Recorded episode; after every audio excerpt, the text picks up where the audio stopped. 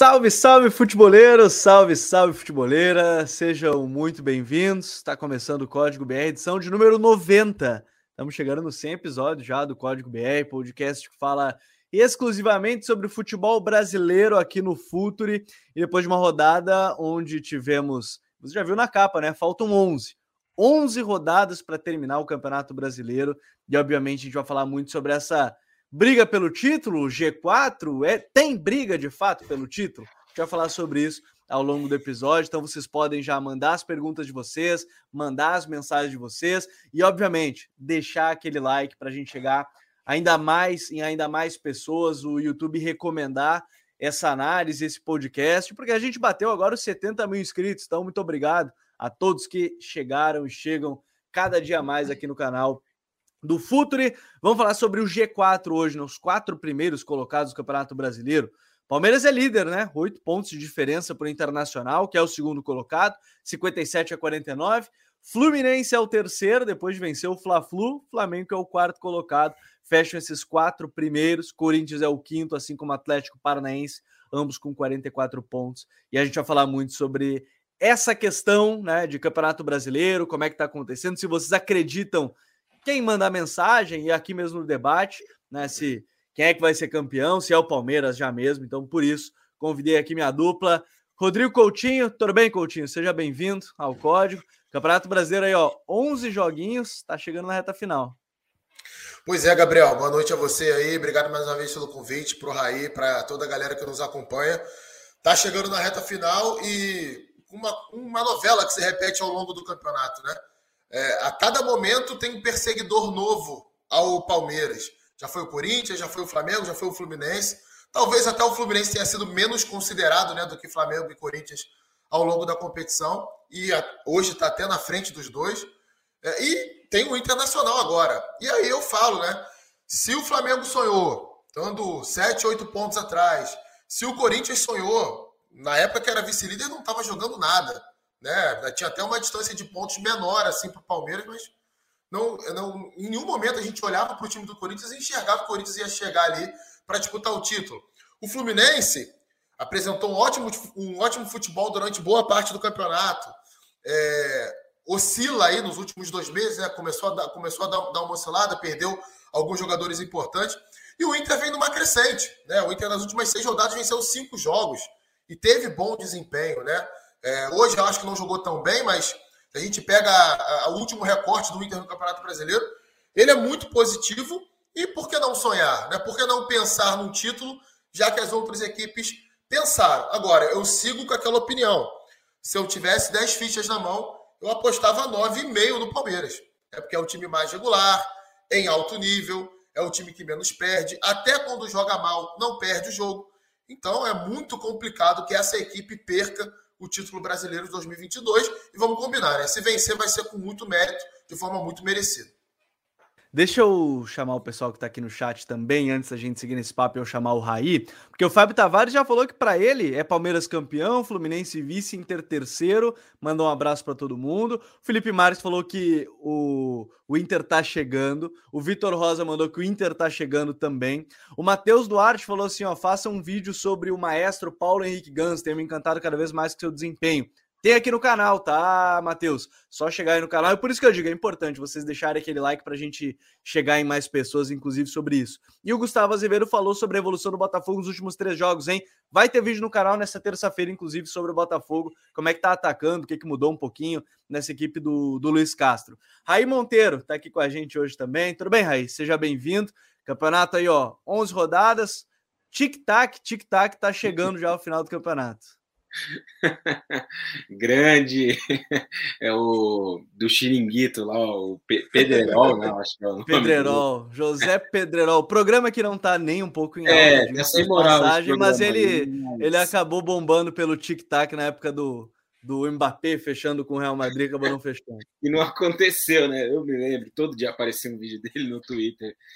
Cara, tic-tac, né? Tá, tá chegando perto aí o fim do campeonato, o fim é, o fim do, do tempo, né? Porque para mim o campeonato já acabou. Não vejo ninguém podendo tirar esse título do Palmeiras. Um pouco pela capacidade do Palmeiras, que é um time que perde muito, perde poucos pontos, né? ontem acho que foi um bom exemplo disso. Né? Eu até estava no Allianz Parque, assisti o jogo, estava trabalhando no jogo, né? assisti o jogo de perto. E é um negócio incrível, né? Como os caras conseguem, fazendo um jogo que não era bom, o Palmeiras não estava jogando bem ontem, até a expulsão, né? E depois da expulsão, o Palmeiras melhora, cria, ganha o jogo, enfim. É, é um time que perde pouco, né? E os perseguidores não são lá tão estáveis assim, né? Nesse momento é o Inter, o segundo, já foi o Fluminense, já foi o Palmeiras, já, já, já foi o Corinthians, já foi o, é, o próprio Flamengo, enfim. Acho que disputa pelo título não tem mais, mas tudo pode acontecer, né? Futebol é, é travesso, como diria Rodrigo Coutinho. Essa, a gente vai aprendendo a cada código BR alguma das expressões novas. Ele, ele trouxe, a última vez que a gente estava aqui junto, ele trouxe uma boa lá, de, lá da, de onde ele mora. Se plantar um pé de si, nasce uma árvore de quase, irmão. Viu? Essa eu lembro, mas eu falei outra que agora eu não tô lembrando. Falei outra que agora eu não tô lembrando. Era uma pouco ele boa. lembra. Era uma boa, vou ver se eu acho que era boa. E agora, sabe que é, é, interessante isso do campeonato, dos perseguidores ao, ao, ao, líder Palmeiras, porque o Palmeiras foi muito sólido ao longo de toda a competição, isso é, é totalmente é, inegável, né? É o time que mais venceu, né? Como o Coutinho já falou, é o time que menos perdeu, é o melhor ataque, é a melhor defesa, então é o time mais consistente, é o time que mais venceu em casa, é o time que mais venceu fora de casa, então tudo isso leva essa consistência da, da equipe do Palmeiras e, e ao mesmo tempo, Coutinho, que eu acho interessante que a gente fala muito dessa queda de desempenho, né? Nos últimos cinco jogos, apesar disso, são duas vitórias seguidas agora, né? Contra a equipe do Juventude contra o Santos. E, e, eu acho que é interessante da gente falar uma coisa importante aí dessa questão do Palmeiras, é que ele entra num campeonato onde ele começou a temporada antes.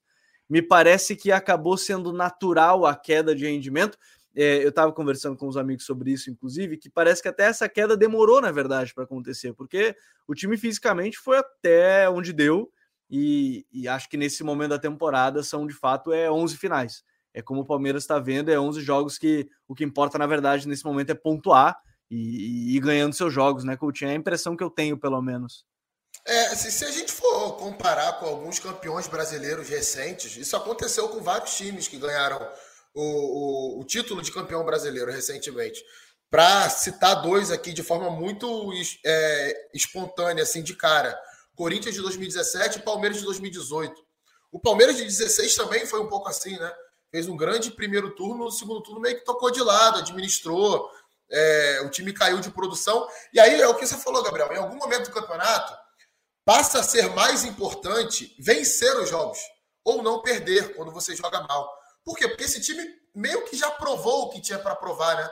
O Palmeiras é bicampeão da Libertadores, ganhou a Copa do Brasil, é, ainda, ainda busca um título brasileiro, né, o que está faltando, está bem próximo de conseguir.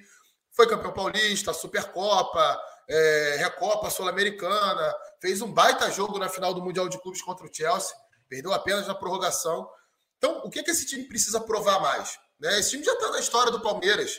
Não existe mais a pressão de ter que jogar bem todo jogo, né? de ter que dar respostas. Não.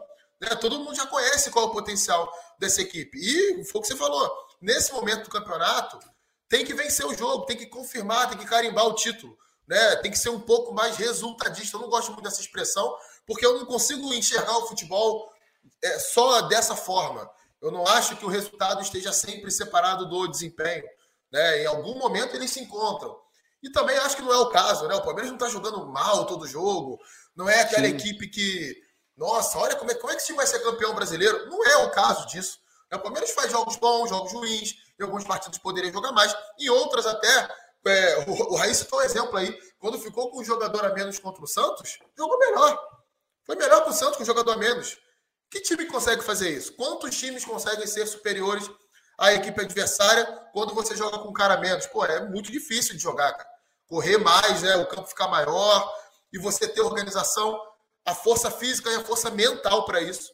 Não é fácil. Palmeiras deu várias provas ao longo dessa temporada disso. Se classificou contra o Atlético Mineiro dessa maneira, ia se classificando contra o Atlético Paranaense também dessa forma, levou gol no finalzinho. Então, cara, assim, se tem algum time que a gente talvez tenha que relaxar a questão da cobrança do desempenho nessa reta final, esse time é o Palmeiras. É porque ele já fez ao longo desse Campeonato Brasileiro e ao longo das últimas duas temporadas o suficiente para a gente olhar e falar: não, esse time aí pode ser campeão brasileiro. Esse time, esse time merece um título brasileiro. E, e dentro disso, Rai, eu acho que tem algumas coisas legais a gente falar. Até o próximo jogo do Palmeiras, que é contra o Atlético Mineiro, o Palmeiras vai estar bem desfalcado, né? Danilo foi expulso, o menino está suspenso, enfim, estava acompanhando o nosso colega o Rodrigo Fragoso, né? Falando que tendência do Luan sendo volante, que aí com a bola vai ser o terceiro zagueiro, né? Nessa, nessa saída de bola e, e tudo mais. Só que aí eu quero botar até o que perguntaram aqui no chat, entra essa questão de reforços que foram entrando. Aí ele, o Pedro Vitor colocou o Merentiel entrando e fazendo alguns gols, ele, entre aspas, larga na frente para incomodar o Rony lá no ataque, é porque é, o time ah, não tá tão bem, aí o Merentiel vai lá e encontra um gol. O time não tá tão bem, encontra um gol aqui, um gol ali, mas e esse, e esse bem, vamos lá, vamos pegar em um outro jogo tão recente assim, não, não são todos, mas é um time que acabou se conseguindo se consolidar para esses jogos que não vai bem, né? É, o Merentiel, inclusive, tem aí nas últimas semanas, né, gols de pontos importantes para o Palmeiras, Sim. né? Contra o Bragantino, ontem, obviamente, né, no domingo, contra o Santos. E o 2 a 2 lá com o Bragantino, né, que o Palmeiras jogou com o time reserva, sai um 2 a 0 atrás. E aí o Palmeiras busca o empate contra o, o Bragantino, que carinhosamente é apelidado por, por, pelo nosso amigo Eduardo Tironi como time que joga com a faca do bolo Puma entre os dentes. É aquela faca que não corta nada, né? É um, uma bela expressão inventada por Eduardo Tironi. É, conseguiu um empate importante, né? Aquela altura. Eu acho que ele é uma alternativa que pode ser usado em um cenário outro, como jogo. Porque no jogo de ontem, o Palmeiras não fez lá um bom primeiro tempo, né? Acho que até o minuto. O Danilo foi expulso no minuto 58, mais ou menos, né? Até o minuto 55 ali, até antes da expulsão, vai. O Palmeiras não fazia um bom jogo, muito erro de passe, muito erro de decisão, né? Hesitação. Isso fez com que o Palmeiras criasse muito menos do que ele habitualmente cria quando joga em casa. Nos jogos do Palmeiras no Allianz Parque, pegando pela memória dentro desse Campeonato Brasileiro, eu acho que não tem nenhuma exceção, talvez o jogo contra o Flamengo, né, o empate em 1 a 1, mas geralmente quando o Palmeiras joga em casa, em 90% das ocasiões, é um time que sai para pressionar desde o começo, sufoca os seus adversários, vai empilhando oportunidades para tentar construir logo a sua vantagem. Eu fiz quatro jogos do Palmeiras do estádio nesse Campeonato Brasileiro. Palmeiras e Atlético Paranaense. Palmeiras perdeu, mas não jogou mal aquele dia. O Palmeiras terminou o jogo com 25 finalizações sufocou o Atlético, a bola não entrou, o Atlético foi competente nas oportunidades que teve e venceu. Ah, o Palmeiras e Goiás, 3 a 0 recentemente, foi um jogo, o Palmeiras venceu de ponta a ponta com bastante facilidade. Palmeiras e Inter, o 2 a 1 que foi um jogo que no fim fica enroscado, né? Porque o alemão empata o jogo já na reta final e o Gabriel Menino acha um gol ali no, no uhum. momento já mais perto do fim do jogo. E esse confronto do, do domingo contra o Santos.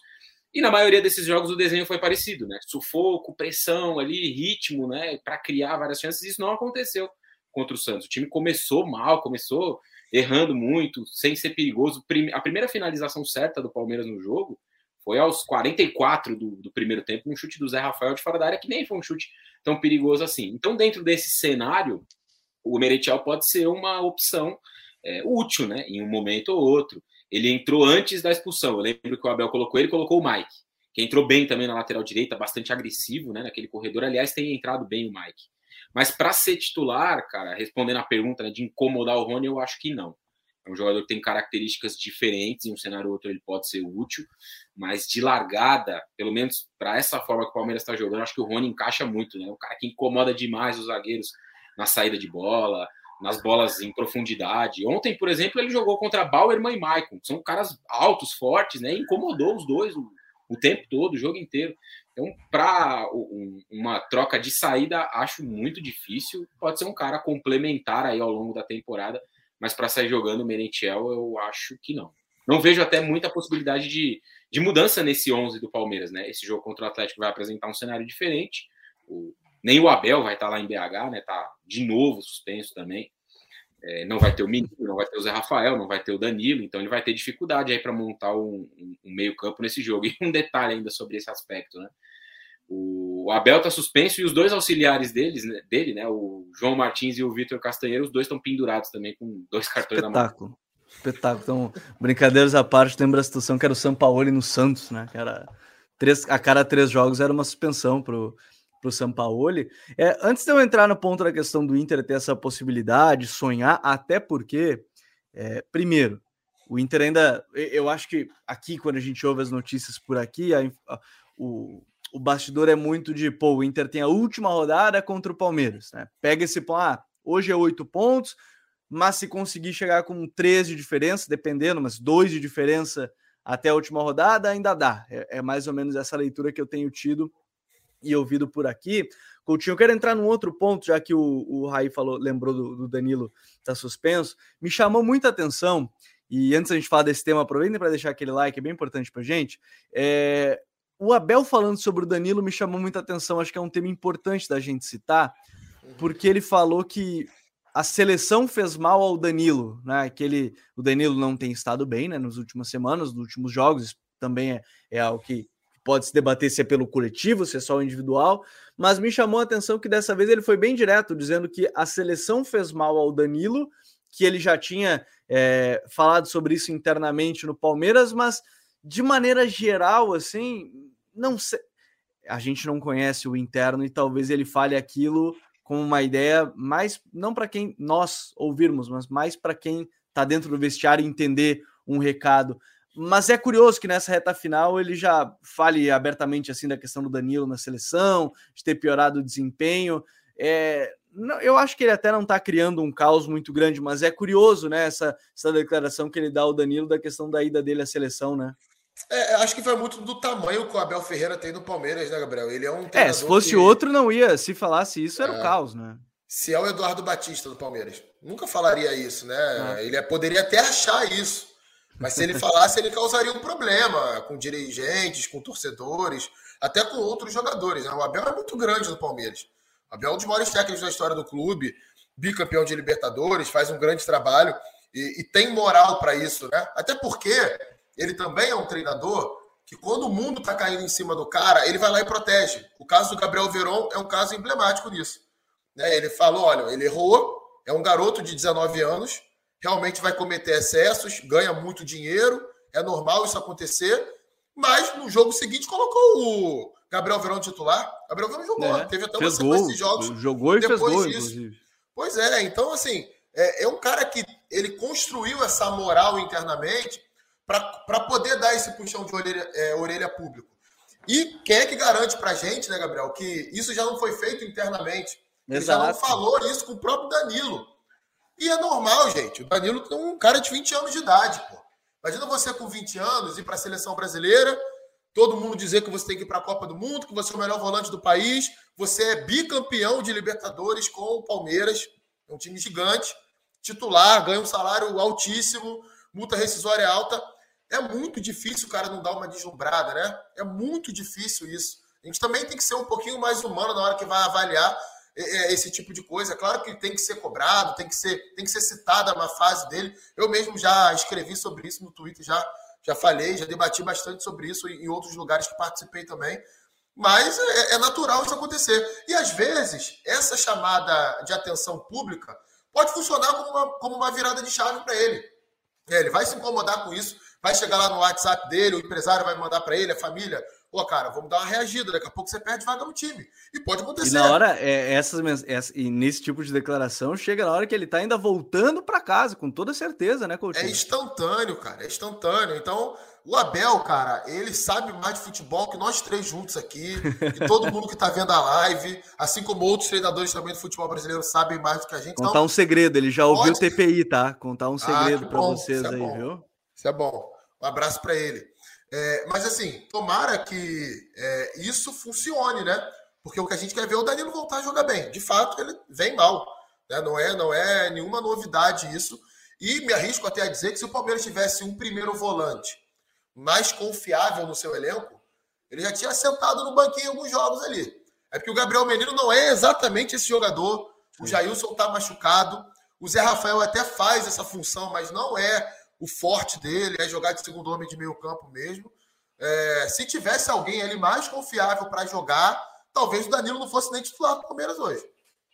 É, eu, eu, tenho a impressão que se o Jailson tivesse fisicamente bem, até porque quando o Jailson estava jogando, ele estava jogando razoavelmente bem, obviamente não é o mesmo nível do Danilo, mas estava jogando bem, dentro é o reserva, ele foi contratado sabendo que seria o reserva, ele poderia jogar algumas dessas dessas partidas. Agora, o, o Raí, uma coisa assim, a gente olha a tabela, oito pontos, ok, oito pontos é uma distância bem considerável, Partindo ainda mais a ideia que, de novo, faltam 11 rodadas, são 33 aí em disputa. E aí o Inter, vamos lá, venceu. Agora, eu acho interessante, a gente pode começar falando em algo que a gente até bateu na tecla, né? Porque, e alguns treinadores já bateram nessa tecla, que ao final do campeonato é só um que é campeão, isso é óbvio. E aí virou aquela cena, por exemplo, ah, vamos contratar só técnico estrangeiro. Só que no final das contas, um só vai ser campeão, né? Ah, contratou Luiz Castro, Paulo Souza. Não tô nem dizendo se estão fazendo bons ou maus trabalhos, mas contratou vários. Turco Mohamed, que, olha aí, ó, o Galo não tá, né? Não tá no G6, né? O Turco era o Curioso, né, Gabriel? Curioso é, isso, né? Engraçado. Ah, é, são coisas bem curiosas, assim, do. E ele do não futebol. é o único culpado, hein?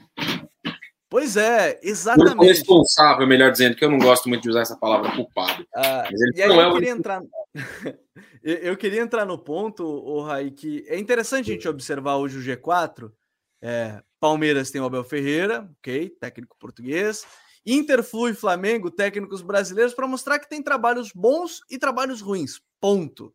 Não é a nacionalidade, não é nada disso. E o Mano talvez seja um grande exemplo é, a própria chegada dele foi envolto de ah, não é bom treinador, ah, tá ultrapassado, mas querendo ou não, colocou, eh, colocou o Inter para competir. É o segundo time que menos perdeu, é o segundo melhor ataque, é a quinta melhor defesa, se não me engano, 26 gols sofridos. E mas, a melhor é, campanha do retorno, né? É, a melhor campanha do retorno, e enfim, é, isso já mostra qual é o nível do trabalho. Ele não tava dessas das quatro derrotas, inclusive, ele só não tava na estreia, né? Que foi contra o Galo lá em Minas. Mas é interessante observar assim, o Inter cresce a partir do treinador, entre aspas, totalmente entre aspas, é o treinador ultrapassado, mas está conseguindo competir e está lá em cima, né, Raí? Tudo isso que você citou, Gabi, sem ter um dos melhores elencos do Brasil, né? Ele não Sim. tem. O Inter tem um elenco que não é ruim, nem nada do tipo, mas em alguns setores tem dificuldade, né? De reposição, por exemplo. Uh, lateral direita, zaga, meio campo em algum determinado momento. Não, é, vamos resumir aí, meia reformulação total, né? O quê? Fase 20 trocas, eu acho, no ano. Pois é, eu acho o trabalho do Mano muito bom nesse, né, nessa temporada, né? Porque tem uma coisa que é muito complicada na análise do futebol brasileiro de uma forma geral, que é alguns personagens, né? Eles acabam ficando marcados ali por um determinado momento, por um determinado trabalho, e, e, todas as análises acabam sendo iguais, né? Independentemente se o cara tá bem ou mal, é sempre dito a mesma coisa. Como isso aí? Só sabe jogar de um jeito, é, é, é, ultrapassado e tal. No contexto do Inter dessa temporada, né? Quando a temporada começou lá atrás, o Inter tinha as suas competições para jogar, né? Campeonato Brasileiro, a Sul-Americana, a Copa do Brasil e tal apostou em um treinador, obviamente que é, muito claramente não deu certo, né? A, a, aposta pelo Medina, que depois conseguiu levar uhum. o Vélez, né? A semifinal da Libertadores, o que mostra também que ele não é uma porcaria, ele não fez um trabalho bom. Isso é um outro aspecto também, né? Os treinadores ficam marcados por um trabalho, às vezes o cara não consegue de fato desenvolver Sim. algo ali, não se adapta, ele pode ir para um outro clube e fazer um bom trabalho. O Mano, nos últimos anos, né? Ele não fez um bom trabalho no Bahia, ele não fez um bom trabalho no Palmeiras, é, a reta final dele no Cruzeiro não foi boa também, né? Ele é um dos treinadores do rebaixamento ali do Cruzeiro, né? Ele não estava no, quando o Cruzeiro foi rebaixado, mas ele foi um dos, dos, treinadores ao longo daquela campanha. Mas isso não invalida outros bons trabalhos que ele fez, né? No Corinthians, por exemplo, ele foi muito bem, acho que foi o melhor trabalho da carreira do Mano, né? Um trabalho de, de mais longevo e tal. É, teve uma boa passagem no Grêmio também, fazendo final de Libertadores, enfim é um cara que tem uma bagagem, tem uma história e precisa ser respeitada. E até no, no momento mais crítico aí dessa campanha, ou no, no, único momento crítico, né? Ele só teve duas competições para disputar, que foi a queda na Copa Sul-Americana. O Inter não fez um mau jogo naquele confronto contra o Melgar. A volta. O jogo da ida não foi bom, o Inter foi pressionado, poderia ter perdido, teve mais sorte. Na, na volta, com 10 segundos, tem uma chance na cara do ah, gol. Né? Tem, empilha chances, tem gol, gol anulado, por impedimento bem anulado tal. Tem, o Inter teve várias oportunidades de ganhar aquele jogo. Não foi competente, não foi eficiente, mas a campanha no Campeonato Brasileiro é muito boa. Eu acho que ele faz é, mais do que o elenco dá a ele. O centroavante dele, o alemão, não é um centroavante badalado, foi um cara que foi contratado pelo, junto ao Novo Hamburgo, né, um time Isso. menor do futebol do Rio Grande do Sul. O Pedro Henrique é um jogador que ninguém conhecia. Quando o Pedro Henrique surgiu, e começou lá a se destacar no Campeonato Brasileiro, eu achei, eu achava, sem antes de pesquisar, antes de, de, procurar, que ele era um cara jovem ali da base do Inter. Eu fui descobrir que ele tinha quase 30 anos, né? Depois ele, ele fez três, quatro bons jogos. Falei, pô, esse, esse, cara joga bem e tal, acho que deve ser da base do Inter. Eu fui lá pesquisar, vi que ele tinha 30 anos já. É, de pena, foi um achado também, um cara que encaixou bem no Inter, né? Foi um jogador que veio, veio da Ucrânia, veio da, da Rússia. Isso, da Ucrânia. Veio, veio da Ucrânia, do Dinamo. Dinamo de Kiev, é. E, pô, o Vitão foi uma boa oportunidade de mercado, o Wanderson a mesma coisa, o próprio mercado que encaixou bem na dupla com o Vitão, né? E passa longe de ser um zagueiro dos sonhos aí de outros times, né? Já é um cara mais velho, já mais perto do final da carreira. E, então, acho que tem muito do encaixe e do bom trabalho que ele fez, né? O, o rendimento desse time do ponto de vista coletivo e chegar ao segundo lugar do Campeonato Brasileiro é algo é, bastante positivo, né? Eu acho que a renovação dele acena para isso. O Inter vai jogar a Libertadores do ano que vem, desde o início né, da fase de grupos. Vai ter então a possibilidade de fazer um planejamento mais tranquilo, sem aquela loucura da pré-Libertadores, com 20 dias de, de pré-temporada, um jogo que vale o ano. Então a, a tendência, a perspectiva a longo prazo, pensando na próxima temporada, é até de um Inter que possa se estruturar bem para jogar né, a Libertadores, para competir de novo no Campeonato Brasileiro. É porque também tem uma outra coisa, né? Você estava falando aí do, dos treinadores, eu estava lembrando aqui, né? O negócio que o Abel Sim. falou. Se tiver 20 Guardiolas no Campeonato Brasileiro, um vai ser campeão e quatro vão ser rebaixados. Exato. O torcedor tem muita essa expectativa de ser campeão, né? O torcedor do Inter acha que vai ser campeão, o do Atlético acha que vai ser campeão, o do Corinthians acha que vai ser campeão, do Fluminense, do Flamengo, do São Paulo. Só que no fim só um vai ganhar, né? E não por isso os outros trabalhos não são bons. O do, do Inter não vai bater título, eu acho que não vai ser campeão, mas é um trabalho muito bom mesmo assim. E tem, e tem uma situação aí, Gabriel, rapidinho. Uhum é, só claro. para acrescentar no que o Rei falou, que se você perguntar para qualquer perguntasse, né, para qualquer torcedor do Inter há três meses atrás, se ele acreditava que o Inter hoje seria vice-líder do campeonato e talvez até com a possibilidade de chegar para disputar o título do Palmeiras, talvez algum deles acreditaria nisso. Ah, é muito difícil acreditar. Não acreditaria. Não era essa a perspectiva do ano. Infelizmente, a gente tem que ser realista. Quando nisso. o mano chega, quando o mano chega, né, Coutinho, a, a, assim, um monte de perfil, eu vejo porque, enfim, a gente acompanha mais aqui no Sul, a gente vê um monte de perfil de torcedor colorado era aquele, aquele nome do perfil 45 pontos. 45 é pontos. É chegar nos 45 pontos. Bom, teoricamente bateu os 49 agora, já passou os 45, mas a expectativa era só ficar na Série A quase, mesmo que não fosse um exagero essa parte de ficar só na Série A. Pois é, e assim, eu vou ser bem sincero, eu não esperava que o Mano fosse fazer esse trabalho no Inter. Desse nível, não. Eu acreditava que ele pudesse dar uma organização diferente daquela que o time tinha anteriormente, né? É, acreditava que o Inter poderia ser competitivo, talvez brigar por um G6 ali, G4 de Campeonato Brasileiro, mas não chegar à vice-liderança. E é legal é, isso acontecer, porque é, acontece algo, a falou um pouquinho sobre isso, né? Do, do rótulo, que muitas vezes a gente mesmo coloca, sem querer colocar em alguns treinadores. Eu já critiquei, estou muito à vontade para falar sobre isso porque já critiquei muito o Mano Menezes várias e várias vezes em outros trabalhos que ele fez. Ele fez trabalhos ruins já. O trabalho dele no Bahia é muito ruim, por exemplo, recentemente. É muito ruim. Recentemente, a reta final do trabalho dele no, no, no, Palmeiras é muito ruim também. Não é um bom trabalho, não foi um bom trabalho que ele fez. Então, ele tem alguns trabalhos na carreira dele que são muito bons, outros que não são bons. É algo que é totalmente normal, né? O Tite, que é o melhor técnico brasileiro hoje, treino da seleção brasileira, ele fez trabalhos bizonhos na carreira dele. No Palmeiras, ele fez um trabalho muito ruim. Se eu não estou enganado, no São Caetano, ele chegou a fazer um trabalho muito fraco também. A primeira passagem do Cori pelo Corinthians dele não é boa.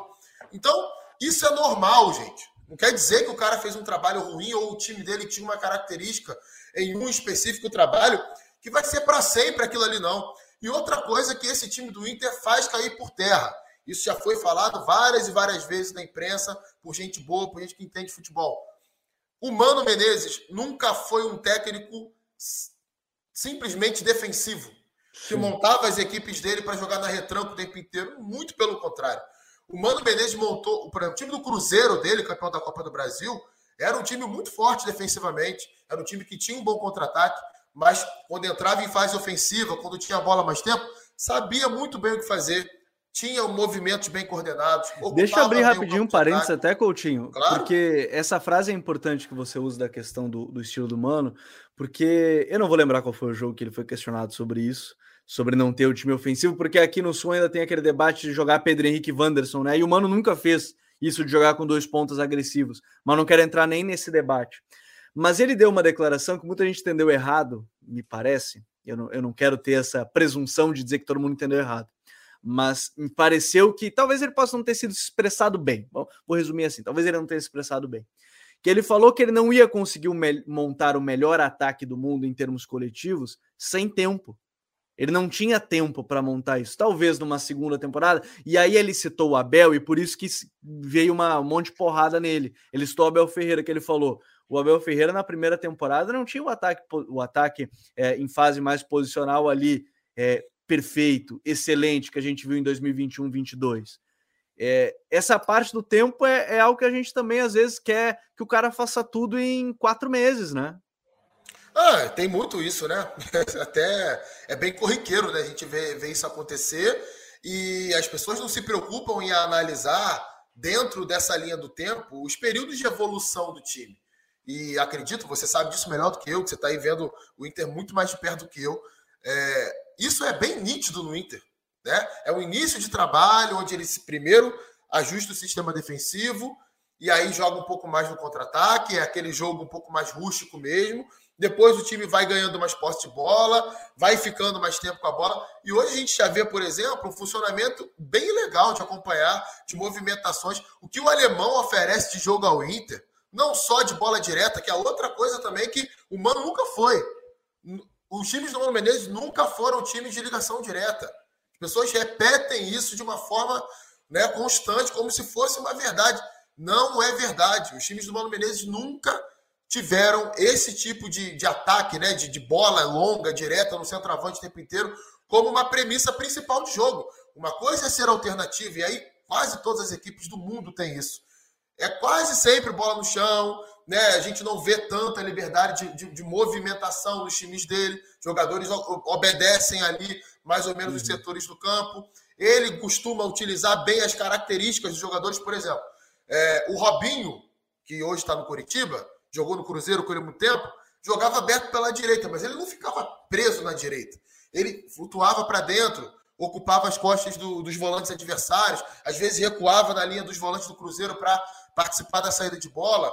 O Pedro Rocha, que jogou com ele também no Cruzeiro um tempinho ali, jogava um pouquinho mais aberto. Aí o Marquinhos Gabriel fazia a mesma coisa que o Robinho fazia. O Thiago Neves era um meia muito mais de infiltração do que de voltar para articular.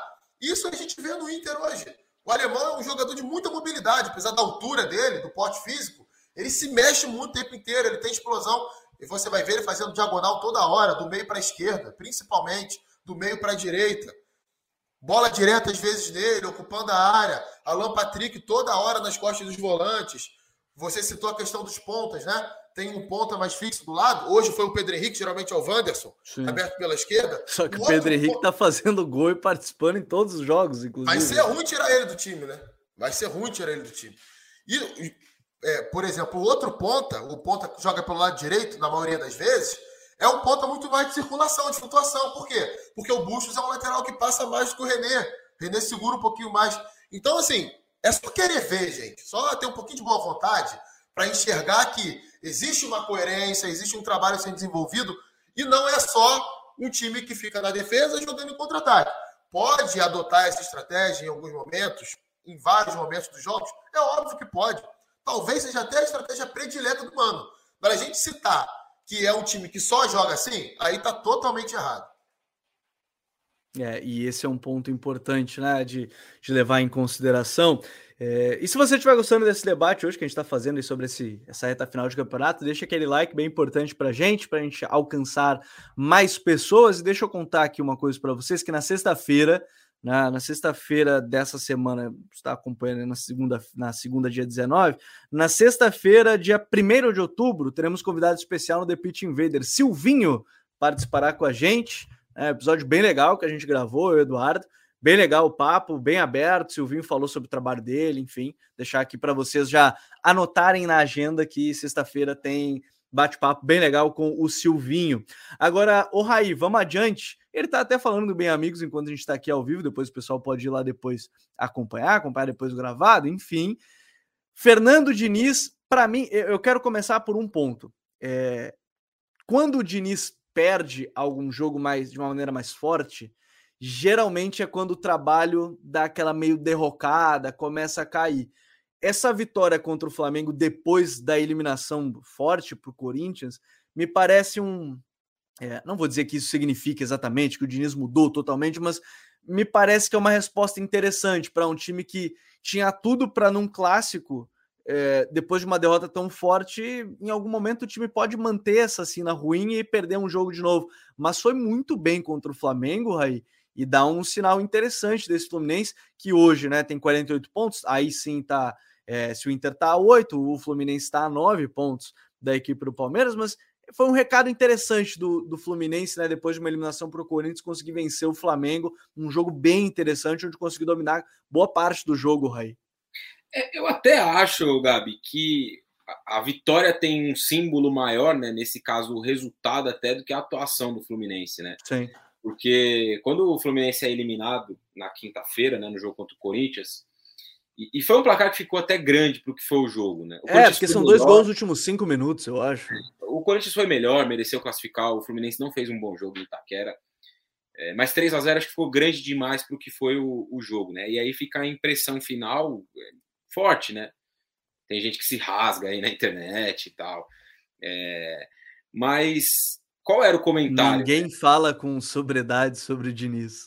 Essa, para mim, acho que é a grande definição hoje na internet. Tem um. Tem um. Qual era o comentário, né? Depois da eliminação? Ih, vai pegar o Flamengo, vai tomar uns 3 a 0 e vai ser demitido segunda-feira. Então, é, a maioria das pessoas esperava isso, né? E aí Sim. vem o Fluminense e ganha o jogo, né? Que é um, como eu disse, o, até o mais o resultado do que o do que o, a atuação em si é um golpe de autoridade ali para mostrar, pô, aqui tem uma coisa mais sólida do que em outros momentos aí. Acho que no, no próximo ano, né? Esse ano o Fluminense, para mim também, a mesma linha sigo em relação ao Inter, não tem mais chance de ser campeão. Mas para o próximo ano pode se desenvolver algo diferente, né? Eu acho que o, o Fluminense, de uma forma geral, né, no, na questão Diniz ou dinizismo, né, que é muito falado, evoluiu sim em alguns aspectos, né? O time teve alguns pontos de melhora, tem algumas coisas que precisa melhorar também, acho que é natural. É, existe, primeiro que o, o, dinizismo, né, é um fenômeno que até merece um estudo, eu acho, né, de pessoas que têm a capacidade aí de fazer. Quem estiver fazendo faculdade, aí ó, atenção, é, TCC, o dinizismo. Desperta um sentimentos, né, nas pessoas. As pessoas têm uma raiva, assim, um negócio meio maluco isso, cara. O cara tá só fazendo o trabalho dele ali de uma forma. Eu acho que é o diferente que choca, né? Muitas vezes é isso. As pessoas têm uma resistência muito grande àquilo que é diferente. E ele vem com uma proposta muito diferente daquilo que a gente está habituado a ver. Só que poucas pessoas levam em consideração alguns aspectos, né? Por exemplo, o Diniz é um treinador que tem seis anos de carreira. Começou no Audax em 2016, não foi é, há 20 anos. Ele não está há 20 anos aí jogando desse jeito. E, pô, e nesse meio tempo ele tem coisas, tem momentos ruins, tem tem o trabalho no Atlético Paranaense não foi bom, a primeira passagem no Fluminense não foi boa, mas ele tem bons recortes também. Esse, é, esse trabalho do Fluminense, um período no São Paulo foi bom, São Paulo de altos e baixos, depois tem a, o título como foi perdido, isso foi uma marca bastante negativa para a carreira dele, acredito eu. Tem um período de escolhas ruins dele, na minha visão, que são a, a, as opções por treinar Vasco e Santos, e escolher um, um, dia depois que ele sai do outro, né? Ele sai do Santos, um dia depois ele está treinando o Vasco. Mas esse Fluminense, cara, vale o mesmo exercício que a gente fez em relação ao Inter. No começo da temporada, ou quando o Abel Braga foi demitido lá, né, no começo do Campeonato Brasileiro. O Fluminense já estava numa situação difícil, né, na Copa Sul-Americana, e tinha ali o Campeonato Brasileiro ainda para disputar a Copa do Brasil. Quem apostaria que o Fluminense chegaria na semifinal da Copa do Brasil em condições de igualdade de competir com o Corinthians, que foi um time que investiu muito mais Pode-se discutir como, mas investiu muito mais do que o Fluminense e seria terceiro colocado do Campeonato Brasileiro. Não sei se muita gente diria que é, isso poderia acontecer, né? Então é um outro trabalho bom, cara. Um trabalho com margem também para melhora na próxima temporada. As pessoas querem um resultado imediato, né? E essa sina aí do, de, de, críticas ao Diniz, eu acho que ela só vai ser amenizada quando ele colocar um título na galeria. Enquanto isso não acontecer, vai continuar essa conversa, as piadinhas. É, teve até a sondagem da seleção, né? Uma especulação, melhor dizendo, da seleção. Sim. A gente nem sabe se isso é verdade também, né? É, mas já teve outros treinadores que não, não, não eram treinadores e foram treinar a seleção. Dunga, por exemplo, nunca foi treinador e virou treinador da seleção brasileira. Falcão então, também. Falcão, é, então, existem alguns exemplos, né? Então, eu acho que é uma figura que pode até ser estudada, né? O, o Diniz e o, o dinizismo, que provoca uma repulsa muito grande nas pessoas, que, na minha visão, pelo menos, não faz o menor sentido. É um 880 muito grande essa questão do, do Diniz, assim, tem, tem gente que não consegue tecer nenhum nível de crítica tem gente que só consegue tecer críticas.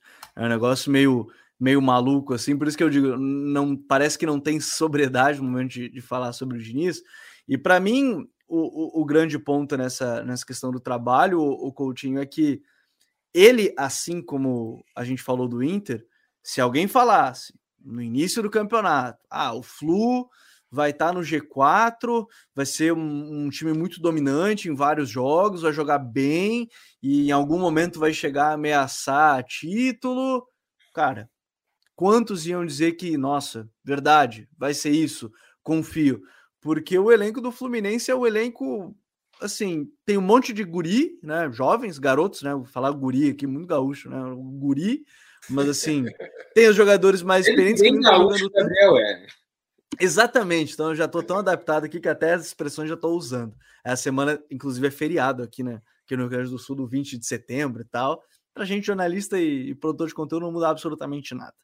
Mas aí você tem um ganso numa temporada fantástica. O Arias jogando pra caramba. Para quem gosta de basquete, ele tem um duplo-duplo já, né? Do, é, mais de dois dígitos de gols e dois dígitos em assistências no ano. Então, assim, é, se alguém me dissesse que o Fluminense está jogando essa bola em setembro, né? Se alguém me falasse isso em maio, ia ser muito estranho, Coutinho. E, e hoje, assim, de novo, é um trabalho que é bom, tem coisa a melhorar, acho que fase defensiva, que é um grande problema dos trabalhos do Diniz, mas nem ao céu, nem, nem, nem tanto à terra, é um trabalho bom, né? De um elenco que não é o melhor elenco do mundo, pô. É, exatamente, assim, o, o que me incomoda muito é a ridicularização que é feita constantemente como se fosse uma coisa, um antifutebol. E na verdade é o contrário disso, né? O, o antifutebol, para mim, para minha cultura de futebol, e aí eu respeito a opinião de todo mundo, mas eu gosto de um time que joga com a bola, que joga ofensivamente, que quer massacrar o adversário, fazer um, dois, três, quatro, cinco, seis e dar a bola embaixo das pernas, dar lençol e ficar com a bola e dar olé. Eu gosto desse futebol. Tem gente que não gosta. Tem gente que gosta de todo mundo com a bunda lá atrás, bico para frente, e seja o que Deus quiser para a gente fazer um golzinho e ganhar de 1 a 0. Ok, é válido também, o futebol pode ganhar dessa forma, e é por isso que é um esporte que é mais acompanhado, que é mais amado no mundo, porque você pode vencer de várias maneiras diferentes, inclusive sendo muito inferior ao adversário, você pode vencer. É, mas o que me incomoda é essa ridicularização, né? A todo momento as pessoas esperam um revés, uma derrota, um empate em casa contra um time inferior, uma eliminação para falar do cara como se ele fosse um, um, Zé Ninguém, sabe? Um qualquer, alguém que estivesse inventando alguma coisa no futebol. Olha, Gabriel, eu prefiro mil vezes, mil vezes, ver os times do Fernando Diniz jogar do que de vários outros treinadores que venceram vários títulos aí do futebol brasileiro. Vou citar um aqui. Não tenho nada contra ele, não. Muito pelo contrário. Mas é, será que o Marcelo Oliveira é mais treinador do que o Fernando Diniz? Marcelo Oliveira é bicampeão brasileiro, gente. Chegou em duas finais de Copa do Brasil com Coritiba. Será que ele é mais treinador do que o Fernando Diniz? Na minha opinião, não é. Eu prefiro muito mais ver um time. E assim, é, foi o que vocês falaram. A perspectiva do Fluminense, e eu posso falar porque eu estou aqui no Rio de Janeiro, eu sei muito bem. A perspectiva do Fluminense para 2022 era ficar no G6 de novo, e vale lembrar o que o Fluminense fez recentemente, tanto com o Daí Helman quanto com o Marcão no passado era um time extremamente reativo de contra-ataque, tinha dificuldade uhum. para produzir quando enfrentava adversários que se fechavam. Isso era um um karma do Fluminense. Aí vem 2022, melhora o elenco. O elenco do Fluminense é melhor em relação aos últimos anos. Mesmo, como o Raí falou, não sendo do nível de, do Corinthians, é, do Flamengo, do Palmeiras, do Atlético, enfim. Isso é uma verdade, mas melhorou o elenco. E aí vem o Abel Braga, que também não vai oferecer nada muito diferente daquilo que foi visto quando aí Helma e Marcão. O Abel cai, é campeão carioca, o time até acho que foi uma demissão um pouco é, precipitada, porque o time não jogava tão mal assim, né? Tinha alguns bons resultados, mas o Diniz chega e muda esse time de patamar, gente. A verdade é essa. Né? O que o Diniz faz no Fluminense é meio que um título para o Fluminense.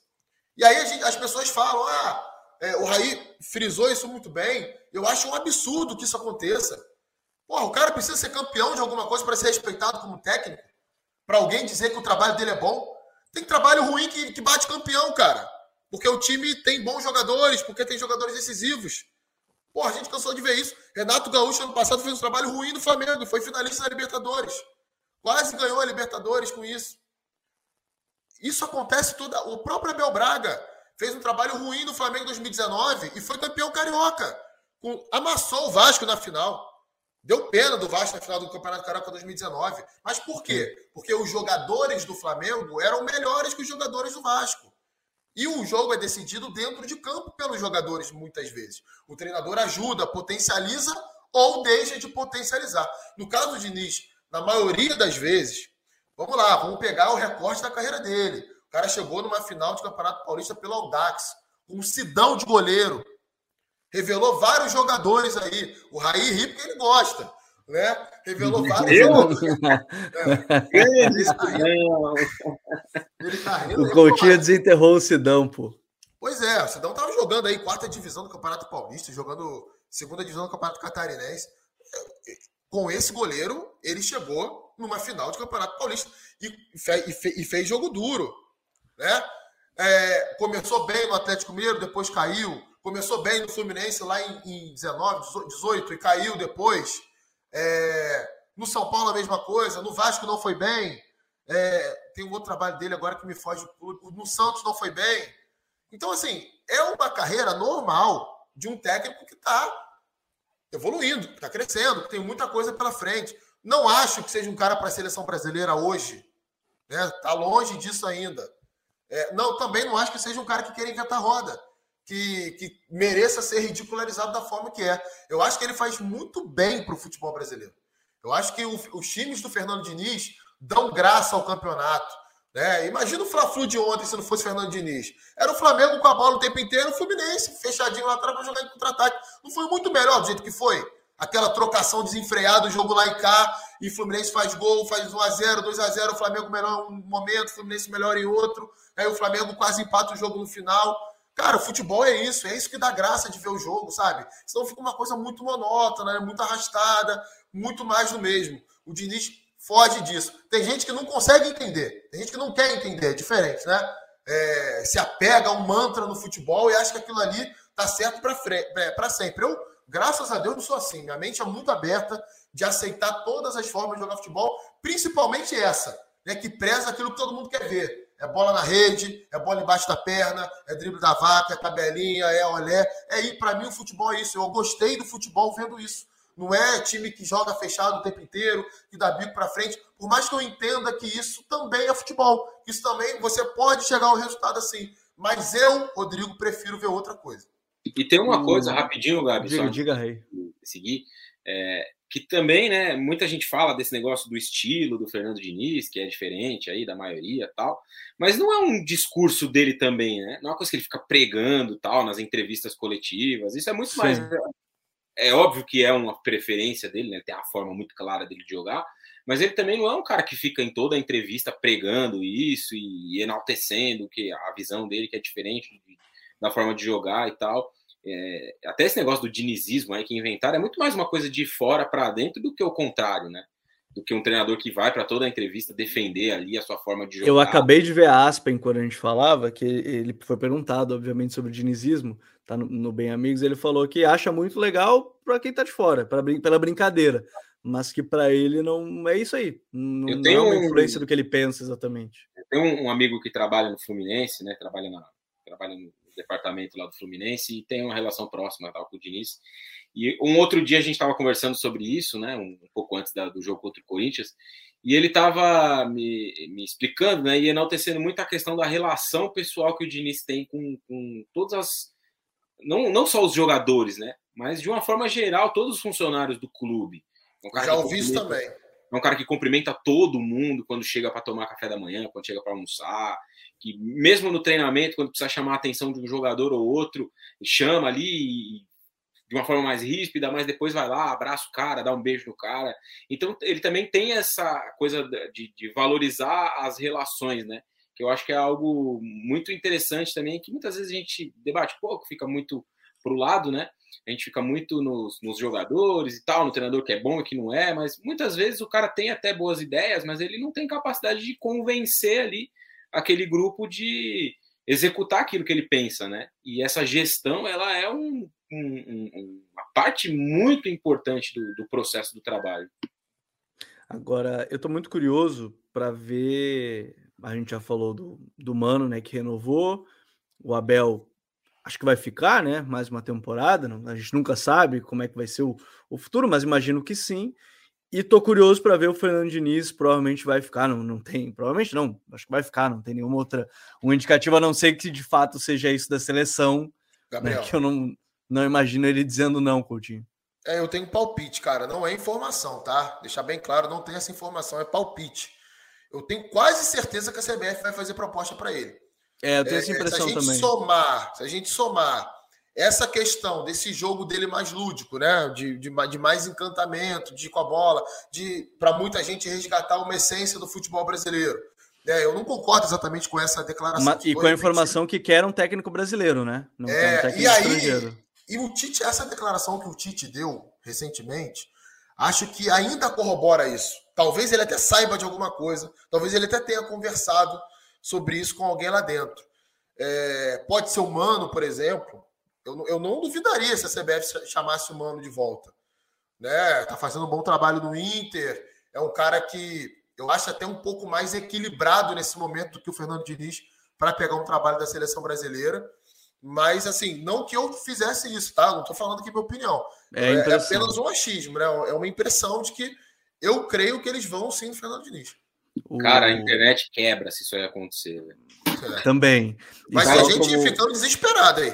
Ah, Só para corroborar a impressão, Raí, corroborar a impressão, para quem gosta de acreditar nessas coisas também, né? O próprio Neymar. Eu nunca tinha visto o Neymar elogiar ninguém, nenhum treinador foi lá, tweetou sobre o Diniz, do encantamento dos times do Diniz. Não seria a minha escolha também, assim como o Coutinho. Mas eu acho que a CBF em algum momento vai fazer essa, essa sondagem. É, eu acho rapidinho que no futebol brasileiro, é, se a opção for um treinador brasileiro, né, não tem, eu acho que não tem muitas possibilidades. É que até três semanas era para ser o Dorival, né? Três semanas atrás a torcida do Flamengo queria que fosse o Dorival? Como o mundo é né? dinâmico, o mundo é dinâmico. Se não ganhar essas duas copas aí, se não ganhar as duas, não. Acho que se ele não ganhar uma, já não vai ficar pro ano que vem também, né? Mas, é, cara, uma possibilidade tão pequena, né, de ou com possibilidades tão pequenas, né, nomes e tal, se for fechar a mesma porta para um estrangeiro, eu apostaria hoje num convite ao Abel. Mas se a opção for por um brasileiro, acho que é bem possível que seja o Diniz um nome cotado, conversado, enfim. É, vai gerar, vai gerar bastante debate. Já que eu toquei no, no assunto do Dorival, acho que é interessante a gente falar um pouco, mas é que para mim, o Raio, o Flamengo está tão focado nas Copas que as últimas três rodadas acho que deram esse indício. E, e, é claro que a gente coloca aí por estar no G4, que foi o, o grande tema do episódio dessa semana, já os quatro primeiros e tudo mais. Mas é nas últimas três rodadas uma derrota e dois empates. E acho que o Flamengo. Acho não.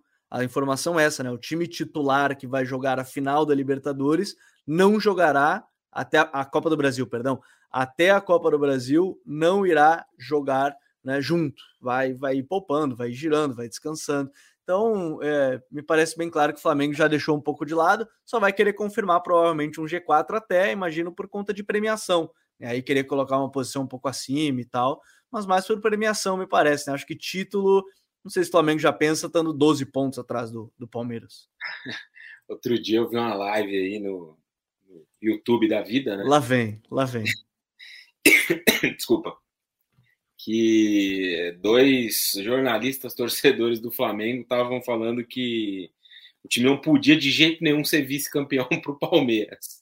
Tinha que fazer uma força lá, se tivesse em segundo nas últimas rodadas, perder uns jogos e, e ficar é, em terceiro, ficar em quarto, não podia ser vice-campeão para o Palmeiras. Isso, isso, é surreal, né? Vindo da boca de, de, de, jornalista, né? Se fosse torcedor, você até entende, mas, pô. Ah, achei, achei, curioso. Cada uma. Pra dizer o mínimo. Mas, cara, eu acho que é isso, Gabi. É, daqui até a Copa do Brasil tem um tempinho, né? Quase um mês, um pouco menos. É dia 12, o primeiro jogo da final, né? Isso, 12 e 19. Vamos ter conteúdo especial aqui no canal, só para avisar. Vamos ter conteúdo especial dos dois times.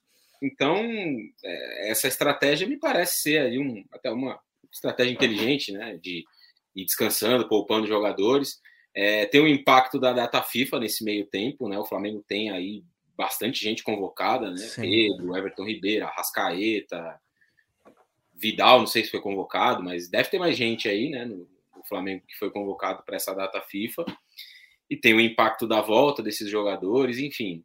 Acho que é uma estratégia ok. O Flamengo tem time aí para, nesses próximos jogos do Campeonato Brasileiro, levar numa boa, ganhar ali algumas partidas, empatar outras e e fazer uma preparação tranquila para jogar essa final da Copa do Brasil, que essa sim vai ter um impacto muito importante na final da Libertadores, que é um pouco mais adiante, né? A, é. a decisão da Copa do Brasil deve influenciar muito aí nesse jogo contra o Atlético Paranaense. É, em termos de impacto, né? Dia 12 e 19 de outubro, falta exatamente um mês, né? Um pouquinho menos, vamos lá. A gente está no final da Libertadores 29, né? 10 dias Isso, depois. isso, 10 dias depois, contra o Atlético Paranaense. E só para deixar vocês a par já, para quem está acompanhando o Código BR, da, na próxima semana vai começar uma série de conteúdos especiais da final da Copa do Brasil, né? De Corinthians e Flamengo e aí a gente vai falar um pouquinho mais sobre as duas equipes, o que, elas podem se aproveitar do seu adversário, pontos fortes, alguma análise individual do principal jogador e, e, tudo mais. O Gabriel ainda na live aqui, ó, meu xará botou, ninguém tira o nosso vice, é o Inter, dizer.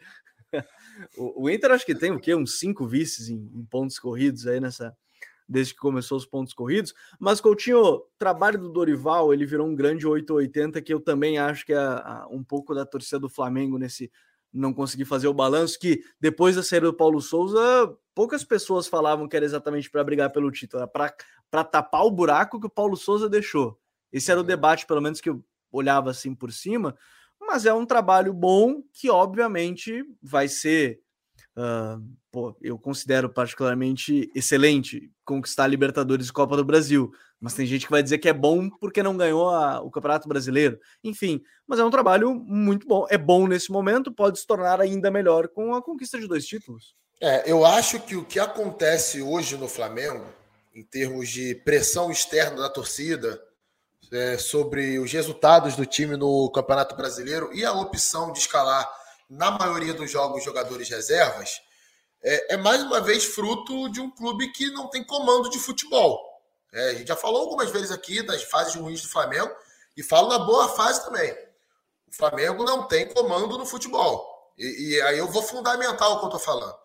É, chega o Dorival, o Dorival faz as suas escolhas, o time se recupera. Para mim é um grande trabalho de campo do Dorival, não só ofensivo, defensivamente, sobretudo. O Flamengo hoje é um time muito mais seguro, gera muito menos chances reais de gol adversário é, sofre menos. É claro que tem a questão do Santos, tem a melhora de desempenho do Davi Luiz, do Léo Pereira, do Felipe Luiz e do Rodinei. Mas vamos lá.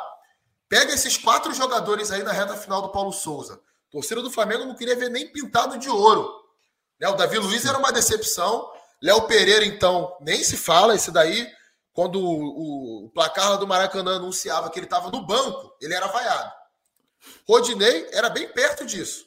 Né? A torcida do Flamengo, caramba, como é que esse cara Ele havia um... clube?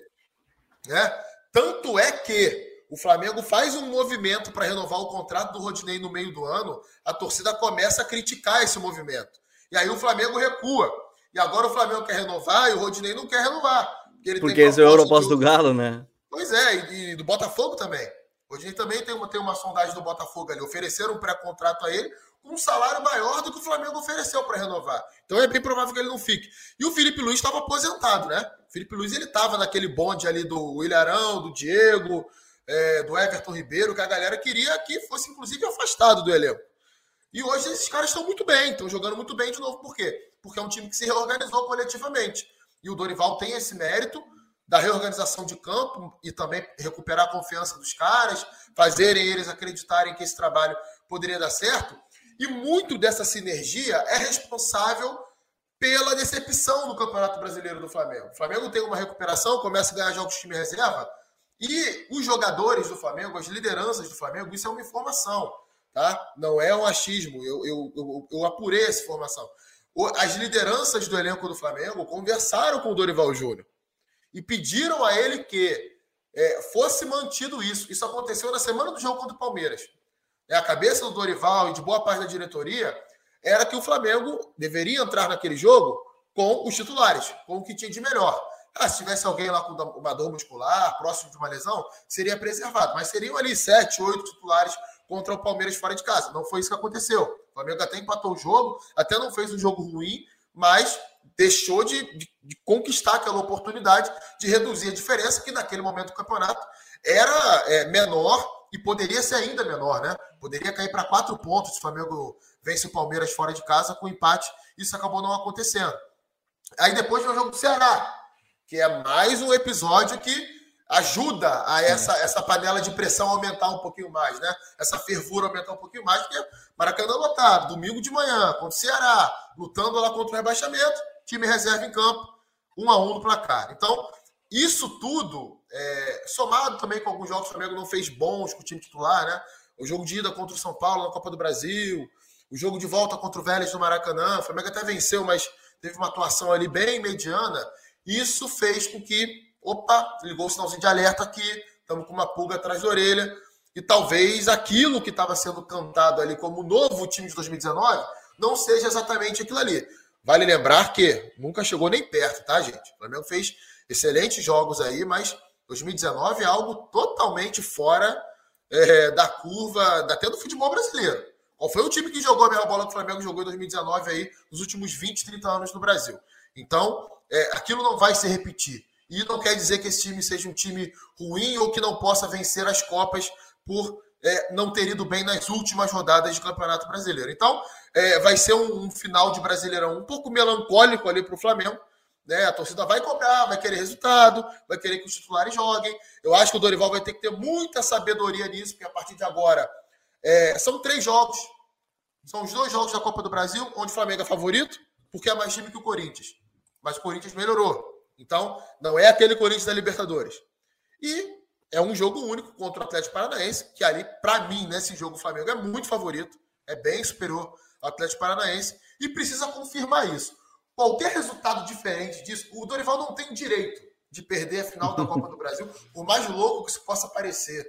O Dorival Sim. não tem o direito de perder a final da Copa do Brasil e nem a final da Libertadores, porque senão vai ser muito criticado e esse final de Brasileirão é, com as reservas vai ser ainda mais cobrado. O efeito vai ser ainda maior. Se vencer as duas competições, ou vá lá e perca a final da Copa do Brasil para o Corinthians jogando bem, ali apertado, e vença a Libertadores, aí beleza, vai ser um final de ano mais tranquilo. Mas se jogar mal contra o Corinthians, perder a final da Copa do Brasil, cara, isso vai causar uma pressão gigantesca para o Flamengo na final da Libertadores. E aí, meu amigo, não vai bastar só ganhar né, 1 a 0 2 a 1 não. Vai ter que ganhar e amassar. É assim que a torcida do Flamengo se comporta na cobrança ao time. É, eu, eu confesso que eu estou muito curioso. Acho até que uma das duas, pelo menos, ele vai ganhar. Acho que o Flamengo tem totais condições de ganhar pelo menos uma. Acho que a Libertadores. É, acho que o time do Atlético é bom, é bom, mas acho que neste momento está jogando mais a equipe do Flamengo. Tô, estaria muito curioso por uma permanência do Dorival, inclusive, para ver um segundo ano do Dorival. Eu, sim, a gente preza tanto pela, pela continuidade dos treinadores que, pô, desse, é, é, é, incrível que a gente ainda tenha dúvidas de que alguns possam permanecer desse, desse G4. A gente pode pegar o exemplo do Flamengo. Tô curioso. É, tomara que permaneçam, né? Se a gente pegar aí do G6, é claro que do G6 a gente falou isso, a gente entrou num grande, um grande lapso de tempo no, no último episódio, até né, Raio e você, que a gente falava sobre São Paulo, a gente começou a falar sobre treinadores que vão ficar, que estão no G6 mas estou bastante curioso para ver o que, que vai nos, nos guardar aí a próxima temporada do, do Campeonato Brasileiro. Uh, só para a gente fechar, Coutinho, Das 10 fichas, 9,5 no Palmeiras, é. Palmeiras campeão é. brasileiro. Sabe a faca do bolo Puma que o Raí citou? Então eu pego ela e tento cortar a ficha. Se eu não conseguir, eu aposto das 10 no Palmeiras. Mas se eu conseguir, eu deixo o meio ali pro Colorado, pro Fluminense, enfim, para quem tiver abaixo do Palmeiras ali. Raí, 10 fichas, é todas no Palmeiras? Todas. Não tem possibilidade. É, eu, tô, eu acho difícil também. Oito pontos, 11 rodadas. O time do Abel sabe lidar com quando tem. A... Se quando não tem a não vantagem tem... jogando em casa eles conseguem ir bem, imagina tendo a vantagem. Não tem um desmanche à vista como o São Paulo de 2020. É, 11 rodadas aí chegando ao final. Chegando ao final do Campeonato Brasileiro, chegando ao final do Código BR, edição de número 90. Muito obrigado a todos que ficaram aqui com a gente, estiveram com a gente, mandaram as suas mensagens. Nessa semana a gente vai ter conteúdo provavelmente sobre o próximo técnico do Santos, né, que a gente não sabe quem será, apesar dos sondados terem análise aqui no canal, né, o BKSS e o, o, o Pellegrino, né, não o Carlos Pellegrini, mas o, o Pellegrino, ele pode ser um nome, a gente vai atualizar o vídeo, obviamente. Vai ter análise sobre esse Botafogo, vem de três jogos aí interessantes nas últimas rodadas. E aí, a partir da próxima semana, como eu já comentei para vocês que estão nos ouvindo, especial. Não só sobre. É, tem ainda o vídeo do São Paulo, né? Porque a gente tem. Aí fiz o vídeo Independente do Vale, tá chegando na final da Sul-Americana em breve, mas também uma semana especial sobre a final da Copa do Brasil. Obrigado mais uma vez, valeu, Raí. Até a próxima, meu parceiro. Valeu, Gabi Coutinho. Um abraço a todos. Até a próxima. Valeu, Coutinho. Valeu, até a próxima. Valeu, Gabriel. Valeu, Raí. Valeu a todo mundo aí que nos acompanhou. Um beijão para todos e até a próxima aí. Reta final de Brasileirão, a gente tá por aqui, né? É, faltam 11 rodadas, estamos chegando no fim do Campeonato Brasileiro, estamos chegando a 100 episódios do Código BR. Grande abraço para todo mundo, valeu, até a próxima, tchau.